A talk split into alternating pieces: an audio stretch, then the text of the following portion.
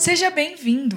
Este é o Iba Cash, o podcast da Igreja Batista do Amor. Ouça agora uma palavra de Deus para a sua vida.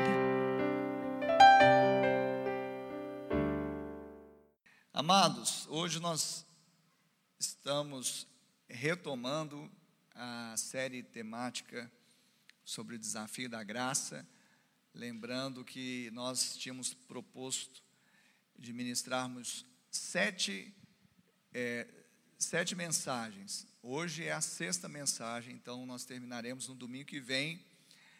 Evidentemente, as mensagens da graça ela vai continuar sendo abundante nas nossas vidas. Aleluia. Falamos do desafio da graça, o desafio da fé, o desafio do amor, o desafio da, da justiça, o desafio da santificação, o desafio das obras e hoje nós vamos falar do desafio da graça e o desafio da provisão. Amém?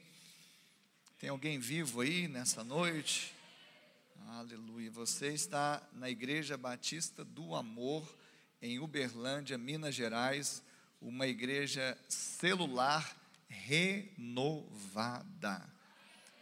Ou seja, significa que nós cremos no poder do Espírito Santo agindo nos dias de hoje de forma plena, poderosa. Nós cremos que os dons espirituais se manifestam nos dias de hoje de forma poderosa, que o Senhor já está derramando sobre nós esse poder. Amém? Quantos estão empoderados aí por essa por essa unção? Abra comigo a sua Bíblia lá em 2 Coríntios, Segundo aos Coríntios, capítulo 12.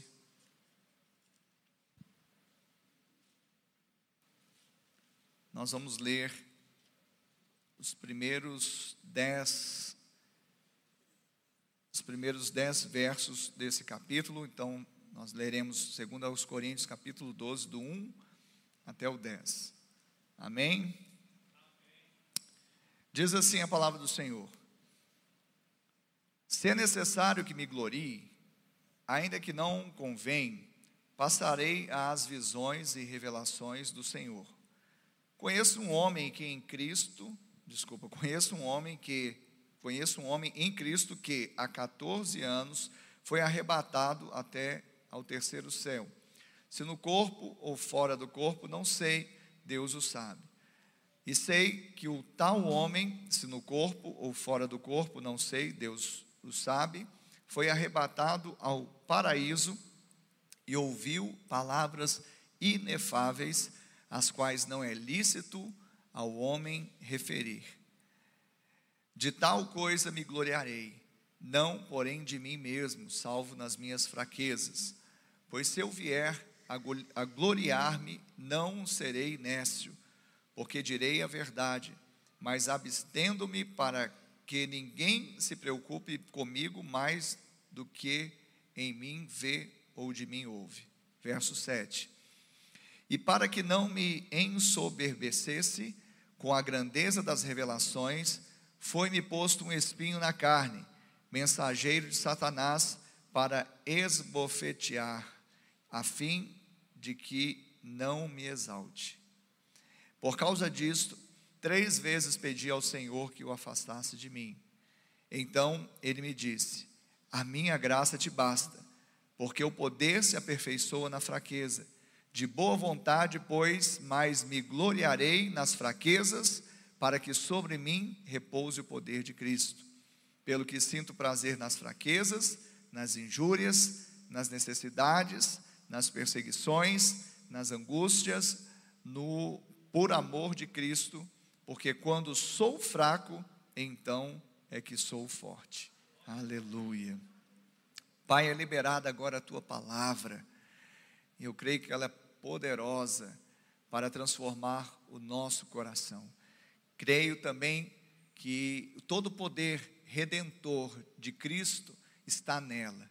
Por isso nós clamamos nesta noite por salvação, por cura, por libertação, por restauração, por mudança de mente e coração.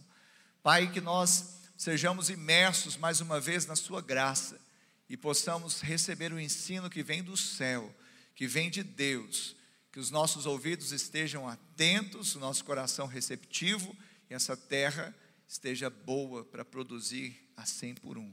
Nós oramos para que o pregador também seja instrumento em tuas mãos e fale aquilo que o Senhor designar.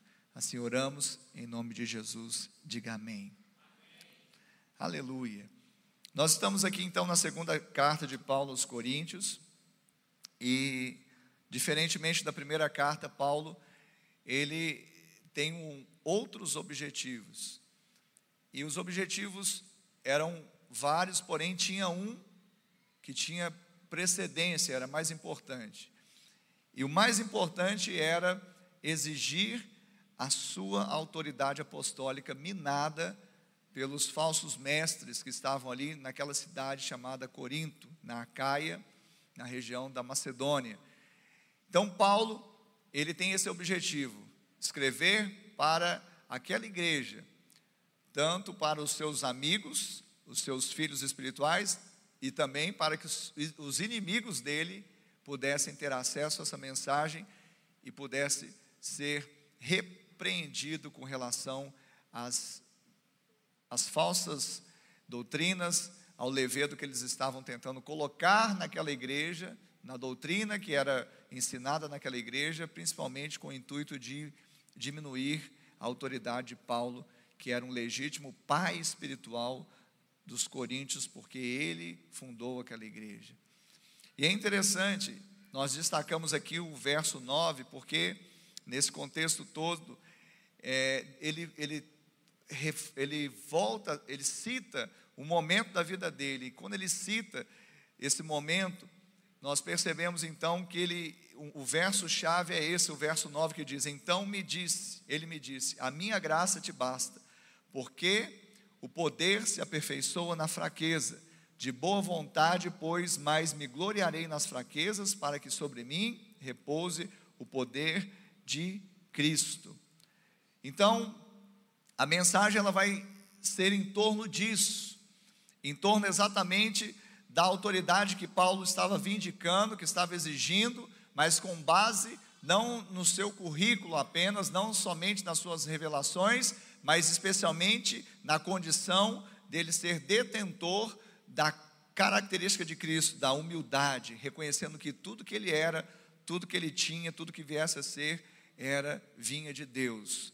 Então Paulo, ele faz então essa abordagem na carta aos Coríntios, mas especialmente aqui no capítulo 12 é o ápice dessa desse momento que ele traz para si essa essa condição de apóstolo de verdade, uma vez que tinham apóstolos falsos, falsos mestres judaizantes tentando colocar levedo naquela massa e ele estava atento a isso, e como um pai cuidadoso, amoroso, ele tomou esse cuidado de escrever essa carta. Então, aqui nesse texto que nós lemos é o auge, é o ápice da defesa do seu apostolado. Amém? E como ele que, queria que aqueles irmãos pudessem entender, a abordagem dele sempre foi uma abordagem amorosa, paternal.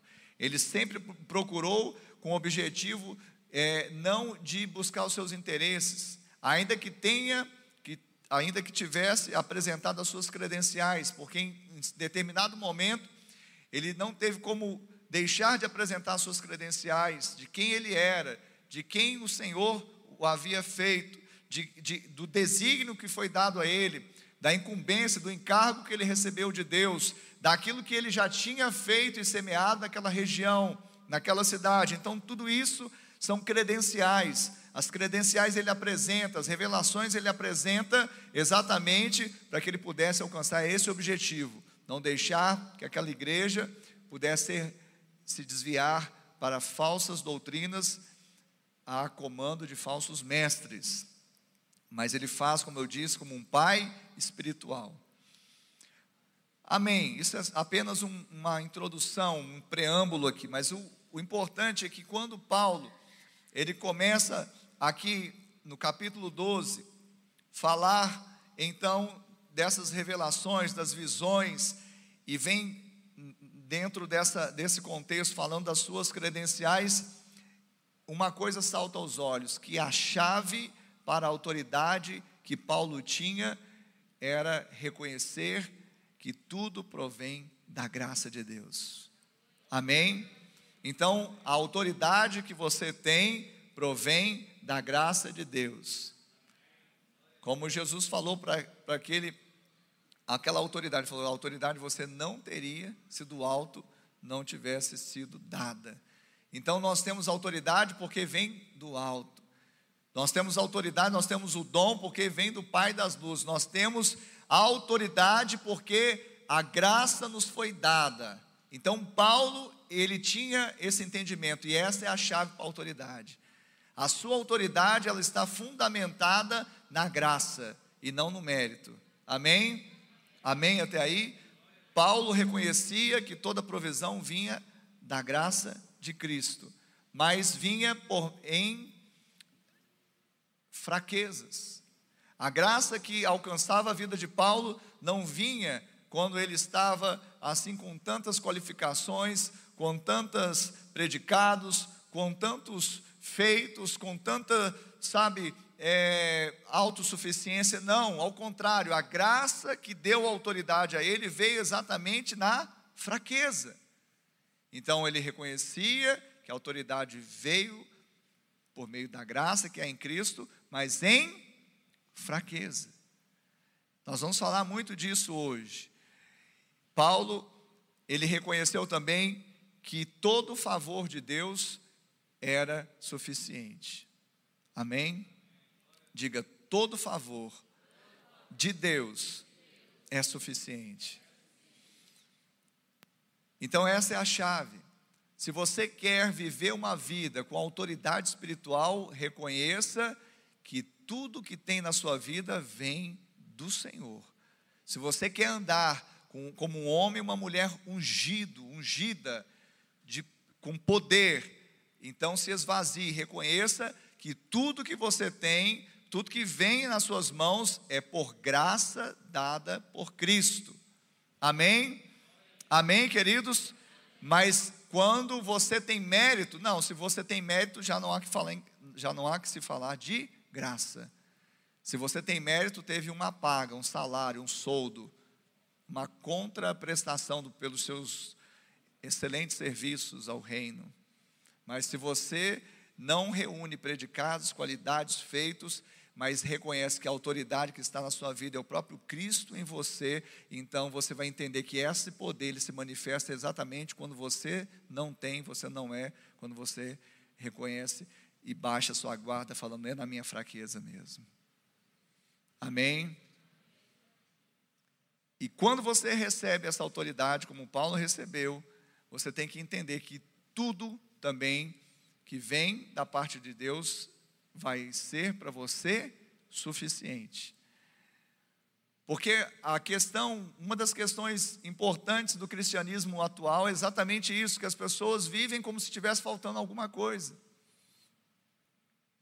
Às vezes as pessoas vêm e se acostumam de vir ao culto é porque elas esperam alguma coisa assim inovadora. Mas a, o Evangelho já é boa notícia, já é uma nova. Mas é a mesma pregação que os apóstolos pregavam no primeiro século. A igreja primitiva, ela perseverava na doutrina dos apóstolos.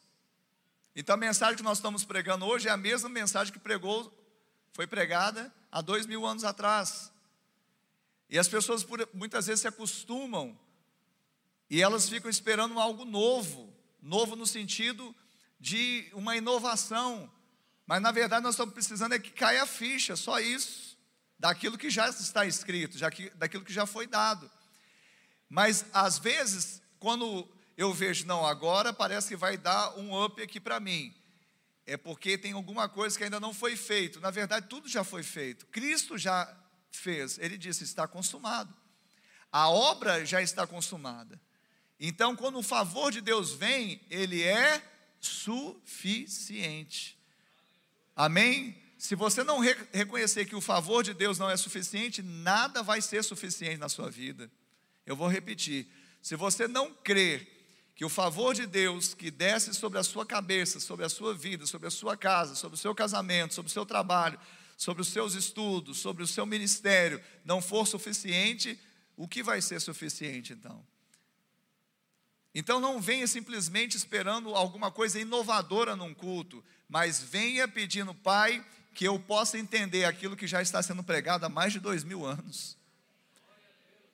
Pai, ilumina os olhos, os meus olhos, do meu entendimento, para entender as verdades espirituais que eu ainda não compreendi, porque, de novo, nós cremos que é exatamente uma, ser uma boa notícia, mas isso já está escrito, isso já está consumado, isso já está sendo pregado há pelo menos dois mil anos.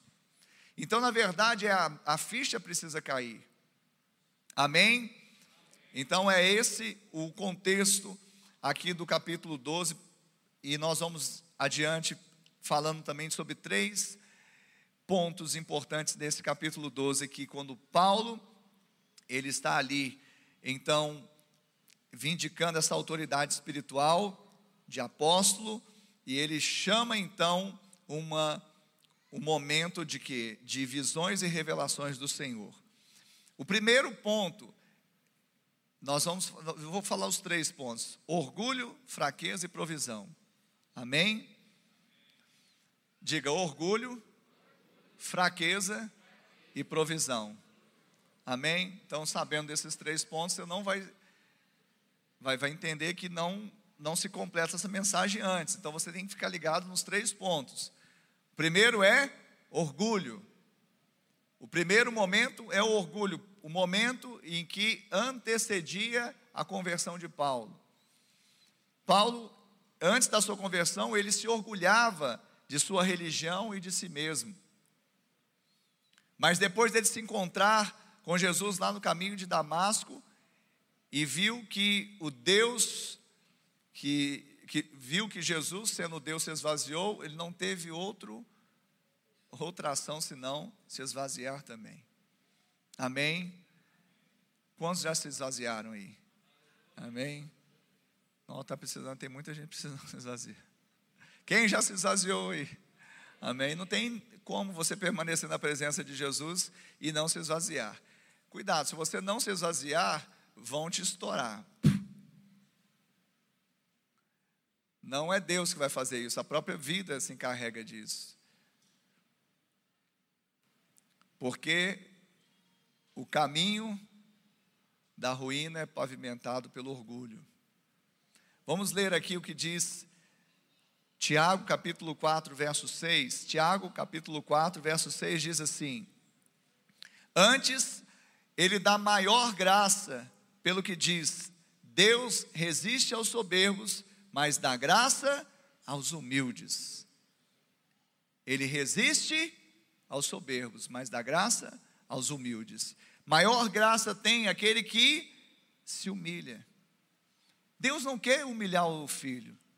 Se nós que somos tendentes na carne ao mal, nós queremos dar boas dádivas aos nossos filhos e nós, em sã consciência, não queremos deixá-los expostos ou humilharmos os nossos filhos, muito menos Deus. Mas é interessante que quando a palavra diz humilhar, ela fala numa, numa flexão verbal reflexiva, ou seja, humilhe-se. Então, aquele que se humilha, ele vai ser exaltado. Humilhai-vos debaixo da poderosa mão de Deus, para que em tempo oportuno ele vos exalte. Então veja que não é o Deus que está humilhando, mas você se coloca no lugar de humildade, porque o, o orgulho é exatamente eu atentar contra a vontade de Deus. Orgulho, presunção, soberba foi exatamente a química usada pela serpente, antiga serpente, lá no Éden. Porque quando o homem, ele de fato desacreditou da palavra do Senhor, ele disse consigo mesmo: eu faria diferente. Toda vez que há uma palavra de Deus, toda vez que há uma direção de Deus, toda vez que há a vontade de Deus expressa, toda vez que Deus ele permite algo acontecer e é um desígnio de fato do Senhor, e eu resisto, eu me oponho, eu murmuro, é como se lá dentro de mim eu estivesse dizendo: no lugar de Deus eu faria diferente. E é isso que nós devemos entender, que o orgulho ele vai levar à ruína. Paulo, como eu disse antes da sua conversão, ele era cheio de si, ele era cheio de do, dos pensamentos que estava fazendo a coisa certa mediante a religião que ele tinha, mas ele percebeu a tempo que esta esse caminho de ruína era pavimentado pelo orgulho, ele deixou o orgulho, porque a ruína ou ela ela vem exatamente por causa do orgulho. O orgulho, ele precede a ruína, como diz lá em Provérbios 16, 18. Mas Paulo, ele deixa esse caminho e ele vai para o caminho de aprender a viver contente. O orgulhoso não vive, vive contente. O soberbo não vive contente. O presunçoso não vive contente, porque ele nunca se satisfaz com o que ele tem. Exatamente por isso ele, ele tem uma característica exibicionista, mas ele nunca se contenta com o que ele tem. E Paulo, ele, ele aprendeu a viver contente. Abra comigo a sua Bíblia lá em Filipenses, Filipenses capítulo 4, verso de número 11. Amém? E diz assim: Digo isto, não por causa da pobreza, porque aprendi a viver contente em toda e qualquer situação. Tanto sei estar humilhado, como também ser honrado. De tudo e em todas as circunstâncias já tenho experiência, tanto de fartura como de fome, assim de abundância como de escassez. Tudo posso naquele que me fortalece. Diga, tudo posso. Não, diga com quem está vivo. Tudo posso naquele que me fortalece. Então, tudo posso naquele que me fortalece é poder passar por toda e qualquer situação. Se tem abundância, eu posso tudo. Se não tem abundância, eu também posso tudo. Se sou honrado, eu posso tudo. Se não sou honrado, eu posso tudo. Se eu sou vilipendiado, se eu passo alguma privação, eu posso tudo. Porque eu aprendi a estar contente em toda e qualquer situação. Amém? Quantos querem aprender isso? Então, é hora dessa ficha cair. Deixar, a primeira lição é deixar o orgulho de lado, porque quando você deixa o orgulho de lado, você aprende a viver contente. O orgulhoso, como eu falei, ele não está contente, porque sempre ele contabiliza o que falta, ele sempre contabiliza o que ele não tem. Ele ostenta o que tem, muitas vezes, mas ele sempre murmura pelo que ele não tem. E aí, quando nós olhamos para Paulo nessa perspectiva de Filipenses 4:11, nós vemos que aquele homem fariseu, homem douto na lei, homem com tanta autoridade, cidadão romano, com tudo aquilo que envolvia a pessoa dele, ele aprendeu a viver contente em toda e qualquer situação, porque ele perseguia e passou a ser perseguido, e agora ele estava com o coração de Cristo, ele estava com o coração humilde. Jesus disse: Vinde a mim, todos vós que estáis cansados e sobrecarregados, e eu vos aliviarei. Tomai sobre vós o meu jugo e aprendei de mim, que sou manso e humilde de coração. Encontrareis descanso para a vossa alma, porque o meu fardo é leve e o meu jugo é suave.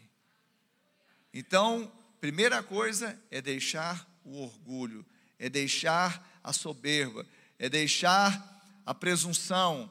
Jesus também, lidando com os religiosos da sua época, lá em Mateus 23, 12, ele fala que aquele que quiser se exaltar será humilhado, mas aquele que se humilhar será exaltado.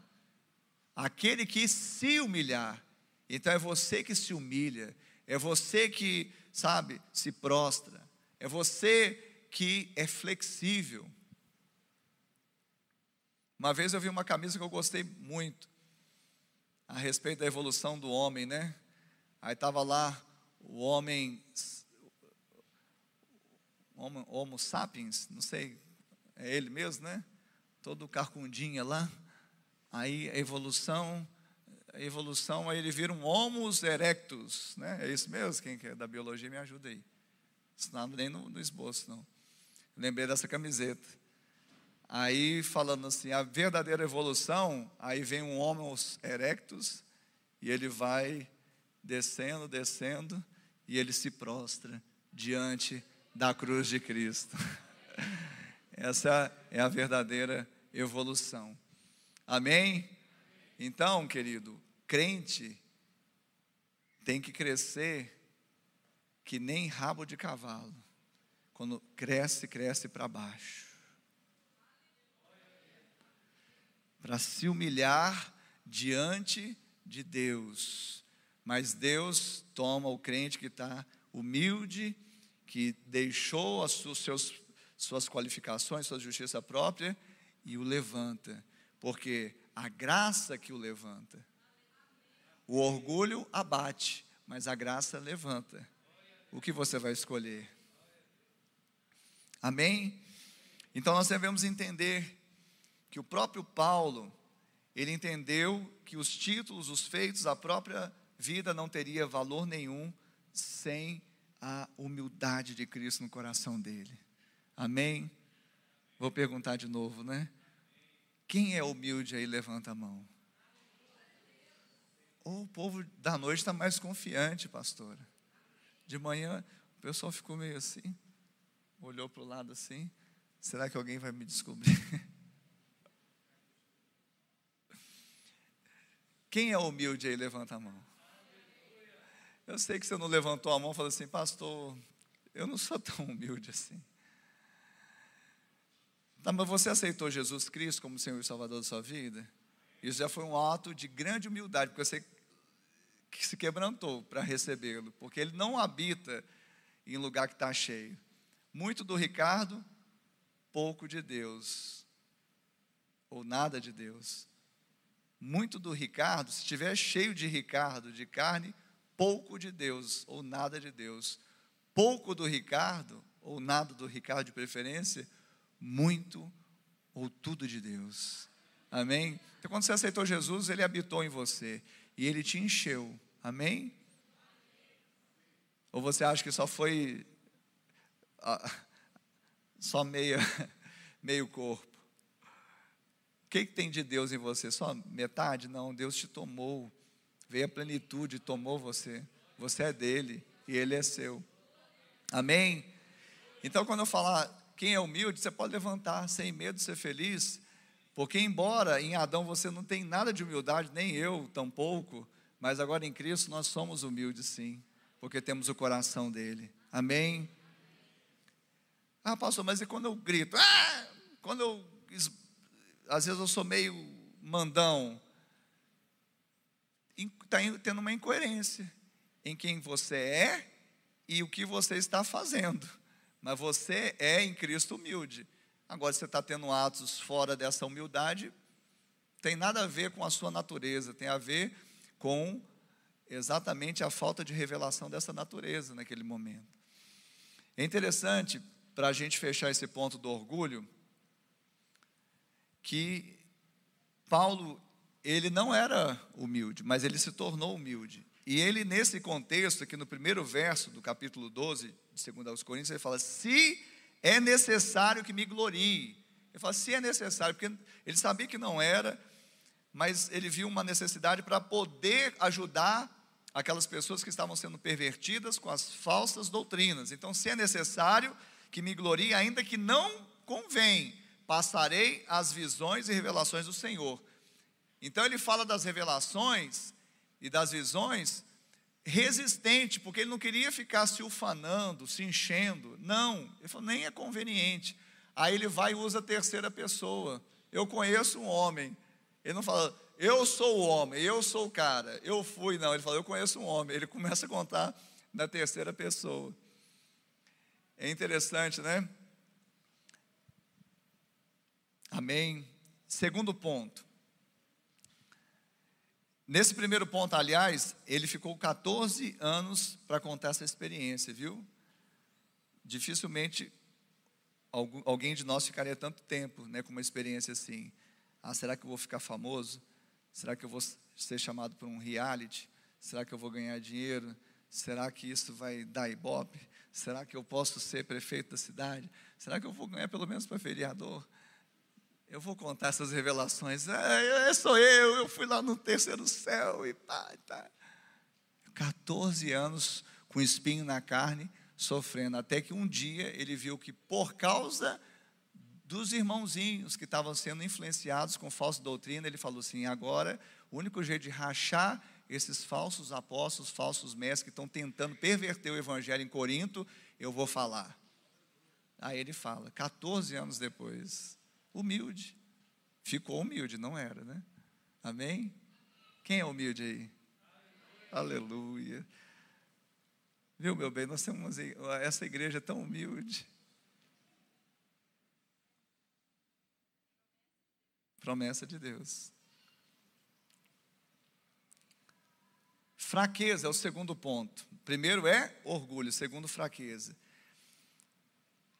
Olha só, o espinho na carne de Paulo era algo que o fazia lembrar de sua fraqueza e também esquecer de sua soberba.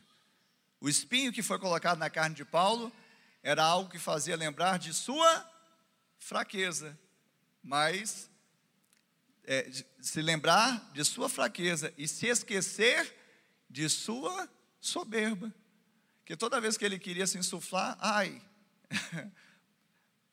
lembrei, então, fazia se lembrar da sua fraqueza e se esquecer da sua soberba.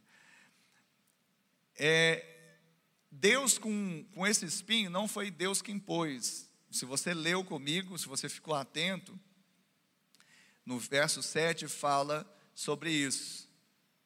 E para que não me ensoberbecesse com a grandeza das revelações, foi-me posto um espinho na carne, mensageiro de Satanás, para me esbofetear, a fim de que não me exalte. Então, veja bem, Deus ele permitiu, Deus ele permite certas coisas na nossa vida, amém? Fala assim, Deus permite situações na minha vida como ele permitiu aqui para Paulo não o que se orgulhar, não se ensoberbecer. Ele, na verdade, com aquele espinho, Deus preveniu a soberba no coração do apóstolo e ainda com esse espinho ele afastou, é, ou melhor, ele proporcionou que esse homem fosse o que aperfeiçoado, fosse fortalecido. Então ele não afastou a aflição de Paulo para que ele pudesse ser o quê? Fortalecido, diga, fortalecido. Você já percebeu que quando você sai de uma situação adversa, de uma situação de aflição, de uma situação tensa, você sai do outro lado mais forte? Quem já experimentou isso? Quem é de Jesus já experimentou isso. Você saiu de, depois forte, por quê? Porque aquele que passou pela tribulação, pela aflição, não dando causa, porque só de você estar vivendo, você, mesmo não dando causa, causa, você vai passar por aflições. Jesus disse isso. Então, se você passou pela aflição, pela tribulação, por situações difíceis, não dando causa, há uma bem-aventurança. E naquela fraqueza daquele momento, Deus, ele te faz o que? ser aperfeiçoado e fortalecido. Amém? O espinho na carne de Paulo, ele fala para nós também das nossas fraquezas.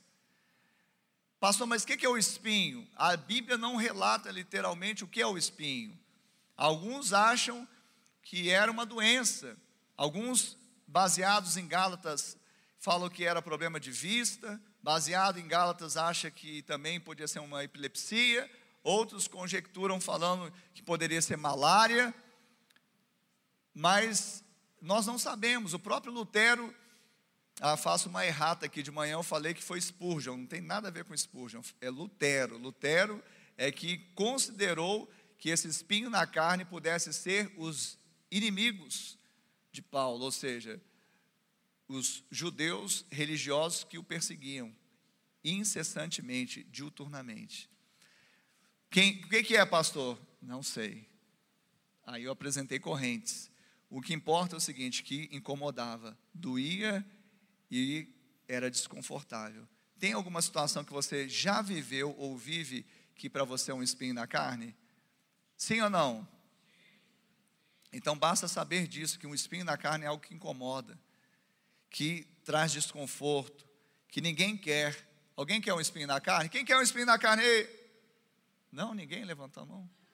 Mas quem já orou para tirar o espinho da carne? Quem já orou? Levanta a mão. Aí, tem gente que não levanta para nada, mas tá bom. Vamos lá. Você está no culto, né, gente? Você está tá, tá ligado, amém. Gente, você vem para o culto, que gente, tem que interagir, tem que, o corpo fala, vamos, vamos vibrar. Vamos vibrar, gente. Nós temos que sair daqui diferente. Tem que, sabe? Não, eu falo, eu, eu venho, eu venho para o culto. É o mais do mesmo resolve. Até o Einstein fala isso. Mais do mesmo não resolve. Então, gera o novo dentro de você. É a sua receptividade à palavra. Palavra eu já falei, há dois mil anos está pregando a mesma coisa. Mas hoje a sua ficha pode cair. A começar a movimentar esse corpo seu, esse esqueleto seu, dar uma resposta, meu Deus do céu. Oh, meu Deus!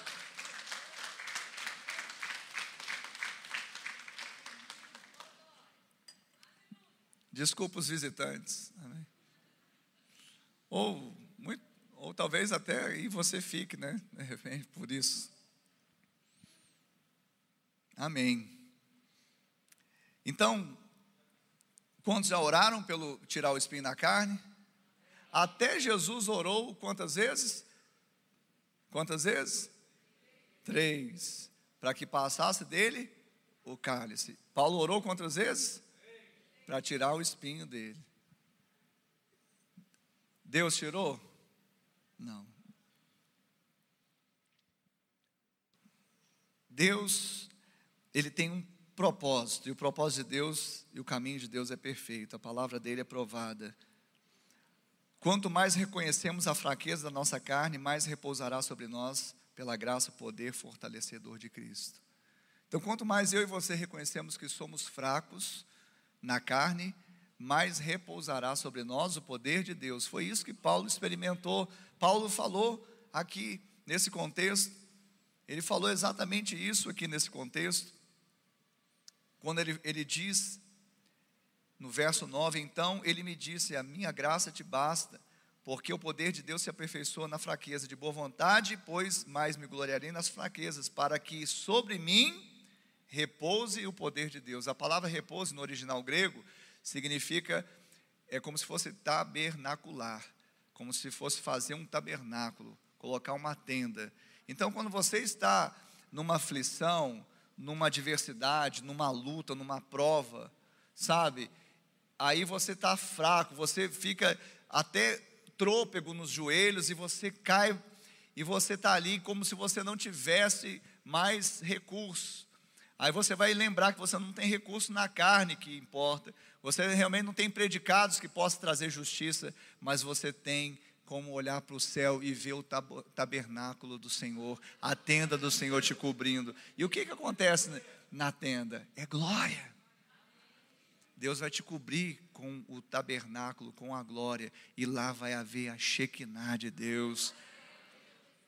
E aí, quando você pensa que está fraco, você vê que está forte, porque aí a graça vai te levantando, te põe de pé e você segue. Para onde, pastor? Ué, para Jerusalém celestial, não é para onde nós vamos. para lá que nós vamos. Ninguém vai ficar pelo caminho, ninguém vai retroceder. Nós somos os da fé, não retrocedemos, mas vamos adiante, porque o Senhor disse que Ele vai conosco. Amém. Então Paulo entendeu isso. O nosso aperfeiçoamento não está na força da carne, sim em sua fraqueza. Não está em sermos fortes o suficiente para erguermos torre como de Babel. Não está, sabe, em erguermos torres e colocarmos o nosso nome célebre, mas deixarmos que a cruz se erga dentro de nós e sejamos edifício de Deus. Sabe, a fraqueza, ou seja, o aperfeiçoamento está na fraqueza da nossa carne, então nós temos que subjugá-la. O aperfeiçoamento não está no orgulho de Adão, mas na humildade de Cristo. Sabe, esse processo é o processo da graça fortalecedora. Como isso acontece? Deus permite enfraquecer para que possamos receber a sua força. Então, talvez você chegou aqui nesse culto meio quebradinho, meio desanimadinho, aí o pastor está tentando, vamos lá, gente, você mesmo assim, farolzinho embaixo. E eu sei que não adianta plantar bananeira, soltar foguete, é a palavra do Senhor e nós temos muita seriedade nela. Eu não estaria pregando outra coisa senão a palavra do Senhor. E eu sei que é ela que tem poder para transformar a sua vida. Então, se você está aqui nessa condição, talvez seja a condição da sua mudança para sempre. Talvez seja o divisor de águas. Talvez você chegou aqui dizendo: para mim parece que não tem mais esperança, para mim parece que não tem mais saída. O Senhor está te dizer que Ele é seu escape. Ele está dizendo que o poder dele aperfeiçoa-se na fraqueza. Porque é exatamente na fraqueza que nós precisamos de alguém para nos ajudar. Quando nós estamos fortes, quando nós estamos autossuficientes, quando nós estamos senhores de, de, de, nós mesmos, quando nós temos dinheiro no bolso, quando, sabe, o vento sopra a favor, dificilmente a gente recorre a uma ajuda. A gente recorre à ajuda quando nós estamos necessitados. E é na fraqueza que há necessidade, mas é que na fraqueza não há apenas uma necessidade, sabe, que ecoa, mas há o poder de Deus iminente que chega e faz acontecer. E é isso que vai acontecer, e isso que está acontecendo na sua vida agora, no nome de Jesus. E o terceiro ponto e último, provisão. Orgulho, fraqueza e provisão. Paulo passou por esses estágios do orgulho, da fraqueza, mas também passou pelo estágio da provisão. Alguém definiu a graça como as riquezas de Deus disponíveis à custa de Cristo. É uma, uma frase forte. Os recursos divinos, os recursos, as riquezas de Deus disponíveis às custas de Cristo, isso é que é a graça. Para nós é de graça, mas teve um preço. Para nós nós recebemos, mas alguém pagou. Para nós nós acessamos, mas alguém teve de fazer por onde? E esse foi Jesus. A graça então é a provisão de Deus, os recursos divinos disponíveis para tudo que precisamos. O que você está precisando nessa noite? Qual que é a sua necessidade? Deus, Ele tem recursos para suprir cada uma das suas necessidades. Deus, Ele tem recursos para suprir cada área da sua vida. Deus, ele tem recursos e eu quero falar nessa noite que os recursos dele são infinitos, infindáveis, são inesgotáveis. Se você já recebeu graça no passado e está falando, ah, eu não estou recebendo mais, ei, o Senhor está te sustentando pela graça. Se você está aqui, é pela graça. Se já recebeu graça no passado, Exatamente foi o favor que foi liberado, mas essa graça é inesgotável, é provisão de Deus. Quantos recebem nessa noite? E voltando nesse versículo, no 9, quando Paulo ora quantas vezes? Três vezes. Ele pediu, ele orou. Quantos de nós pede também, Pai, troca esta enfermidade por um corpo são?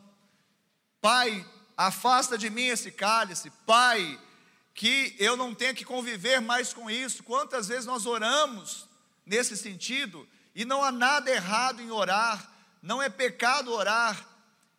O pecado é ficar obstinado quando Deus te faz uma promessa, porque quando Paulo orou três vezes para que afastasse dele o espinho que estava em sua carne, o que, que Deus disse? A minha graça te basta.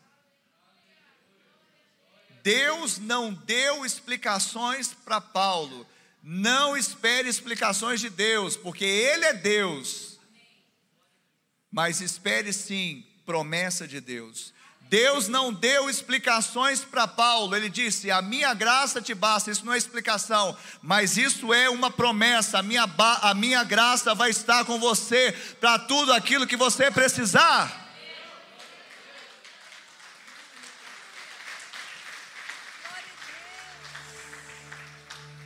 Lembre-se disso, nós não precisamos de explicações de Deus, nós precisamos apenas, tão somente, de uma promessa.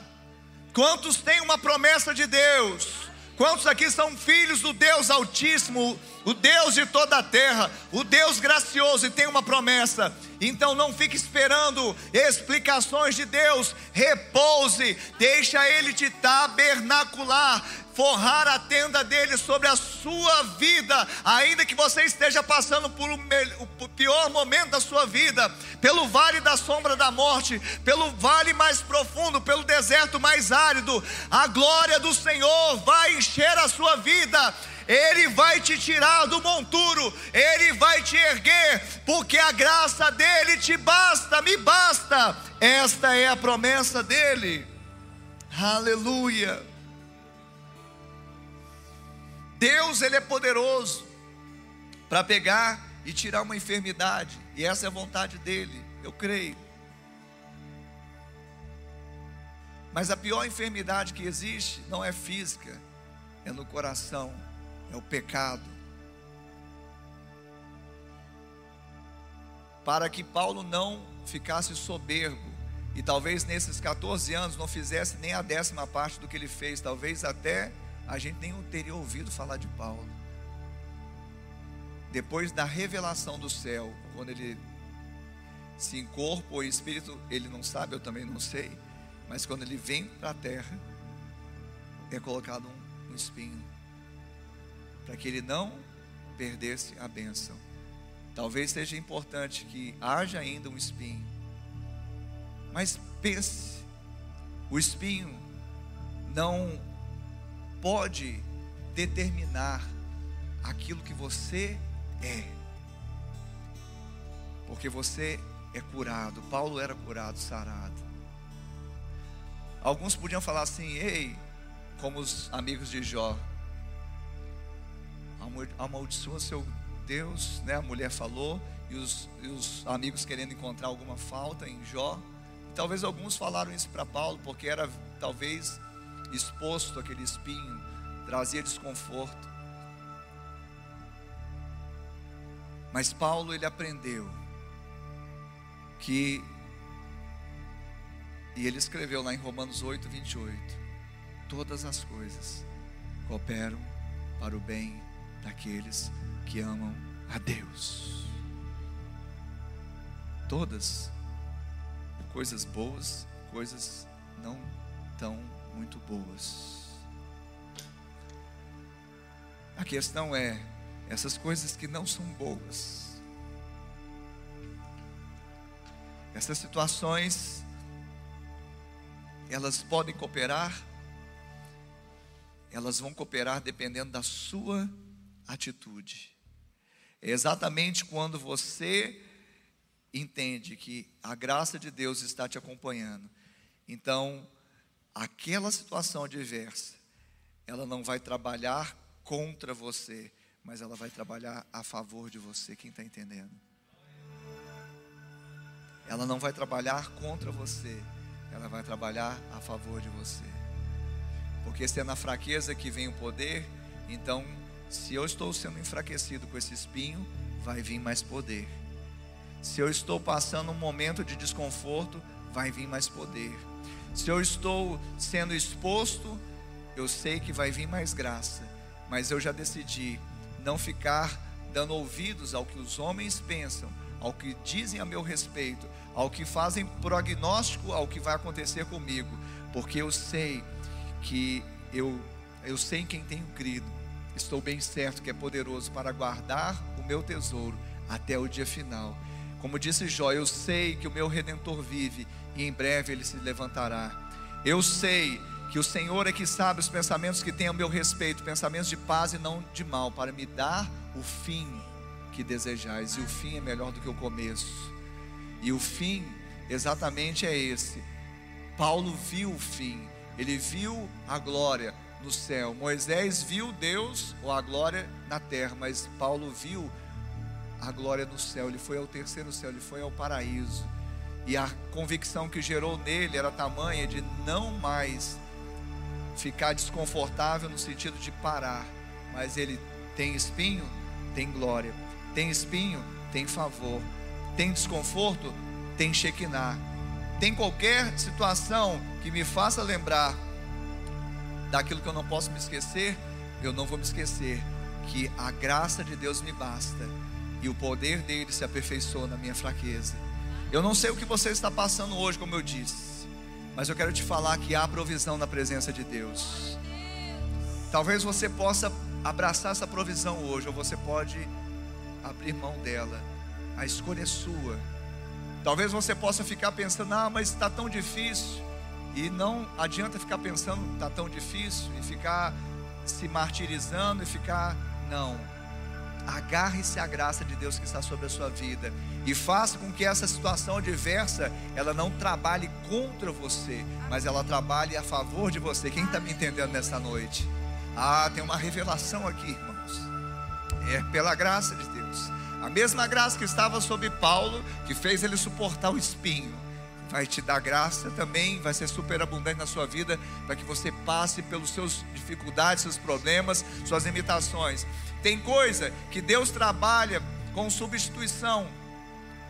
Pai, tira a enfermidade e põe a saúde. Tira a perseguição e me dá a paz. Isso Deus faz substituindo a doença pela saúde, a perseguição pela paz. Mas também Deus não trabalha só na substituição, Ele trabalha também na transformação. Ele pega a doença e faz com que ela coopere para algum fim que Ele tem. Eu não sei se você consegue entender isso, que isso é muito profundo. E não aponta com a nossa fé, nós vamos continuar crendo e impondo a mão sobre enfermos. Vamos orar, porque é um, uma delegação, um mandato que a igreja tem de orar pelos enfermos e eles serem curados mas eu não sei os desígnios de Deus. Paulo, ele mostra que nós não sabemos. Um homem de Deus estava com espinho na carne. Então, existe a substituição de perseguição para paz, mas se continua havendo perseguição, ela não vai ser impedimento para você fazer e chegar onde você deve chegar. Porque ele vai transformar aquilo que é aparentemente ruim, mal, nocivo, mas se todas as coisas cooperam para o meu bem, então sejam elas boas ou ruins, eu vou ficar nesse bem, eu vou prosseguir. Rei, Ramachei, Nequeremanás. Oh, Rabacharamanás. Fica de pé, querido. Deixa a glória desse lugar te tomar novamente. Deixe a glória de, de Deus te tomar novamente. Talvez você chegou aqui com o seu coração assim apertado por uma situação que você diz é insolúvel, é impossível. E talvez hoje você veio aqui exatamente para ouvir, não que um passe de mágica, mas você veio para ouvir aqui dizer: a minha graça te basta. A minha graça te basta, porque se a minha graça não te bastar, o que irá bastar? Se nós temos Jesus, nós temos tudo. E Jesus é a graça personificada. Então nós temos Jesus, nós temos tudo, nós temos a graça. E se Jesus não basta, nada mais bastará. Jesus não falou que ele nos ia fazer andar por mar de rosas, pelo contrário disso, no mundo tereis, no mundo passais por aflições. Mas ele prometeu: Eis que estou com vocês todos os dias da sua vida todos os dias da sua vida até o fim. Ele não vai te deixar, Ele não vai te abandonar, Ele não vai se esquecer de você, Ele não vai te deixar para trás, Ele vai ao seu lado, você ao lado dele, e Ele vai fazer com que todas as coisas cooperem para o seu bem. Ei,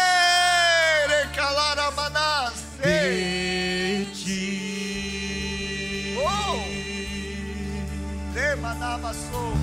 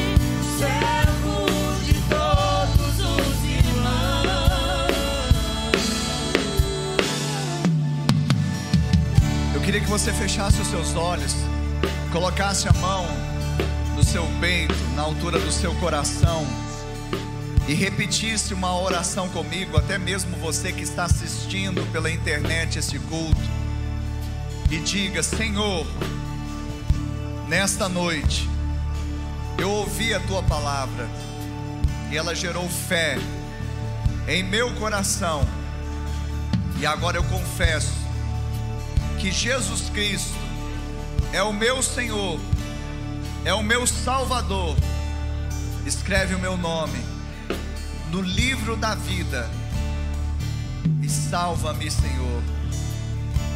Pai, eu que um dia andei em teus caminhos, mas me desviei, me afastei. Hoje, arrependido eu volto na certeza que sou aceito, sou recebido em seus braços de amor. Coloca anel no meu dedo, sandálias nos meus pés e me dê vestes novas, porque o filho voltou à casa do Pai, à presença do Pai. Ainda com os olhos fechados, eu quero perguntar aqui nesta noite se você fez esta oração que acabamos de fazer, você se identificou com ela, eu queria que você levantasse agora uma das suas mãos. Levante a sua mão aí onde você está. Eu vejo mãos levantadas aqui nessa noite. Isso, pode levantar sua mão se você fez esta oração que acabamos de fazer juntos e você se identificou dizendo: Sou eu você pode levantar a sua mão. Isso, eu vejo mãos levantadas aqui nessa noite. Isso, isso, muitas mãos levantadas. Ah, Jesus, tu és maravilhoso. Que essas vidas agora, quer as que estão aqui nesse prédio, ou aquelas que levantaram as mãos em casa, assistindo essa mensagem, ou que irão assistir. Pai, que a vida delas nunca mais seja a mesma. Que elas possam descansar na graça. Pai, que elas entendam, ó Deus, que essa graça basta. A graça é Jesus, que dá sentido à vida e dá esperança para aquele que não tinha esperança. Pai, que Jesus habite nessa nesse irmão, nessa irmã. O Espírito Santo habite nesse irmão, nessa irmã. Pai, no nome de Jesus, é aquele que está voltando aos caminhos, ele permaneça e ele não se esqueça da onde Deus o tirou e aonde ele está. E ele pode permanecer na presença do Pai, sem complexo, sem medo, porque o Pai ama o filho que volta, e ele é amado, é amada. Não importa o que disseram, não importa o que viveram, glória a Deus, você está de volta. Glória a Deus, Jesus está no seu coração. Eu abençoo todos em nome de Jesus. Amém. Obrigada por acessar o IbaCast. Acesse também nossas redes sociais. Siga Igreja Batista do Amor. Até a próxima!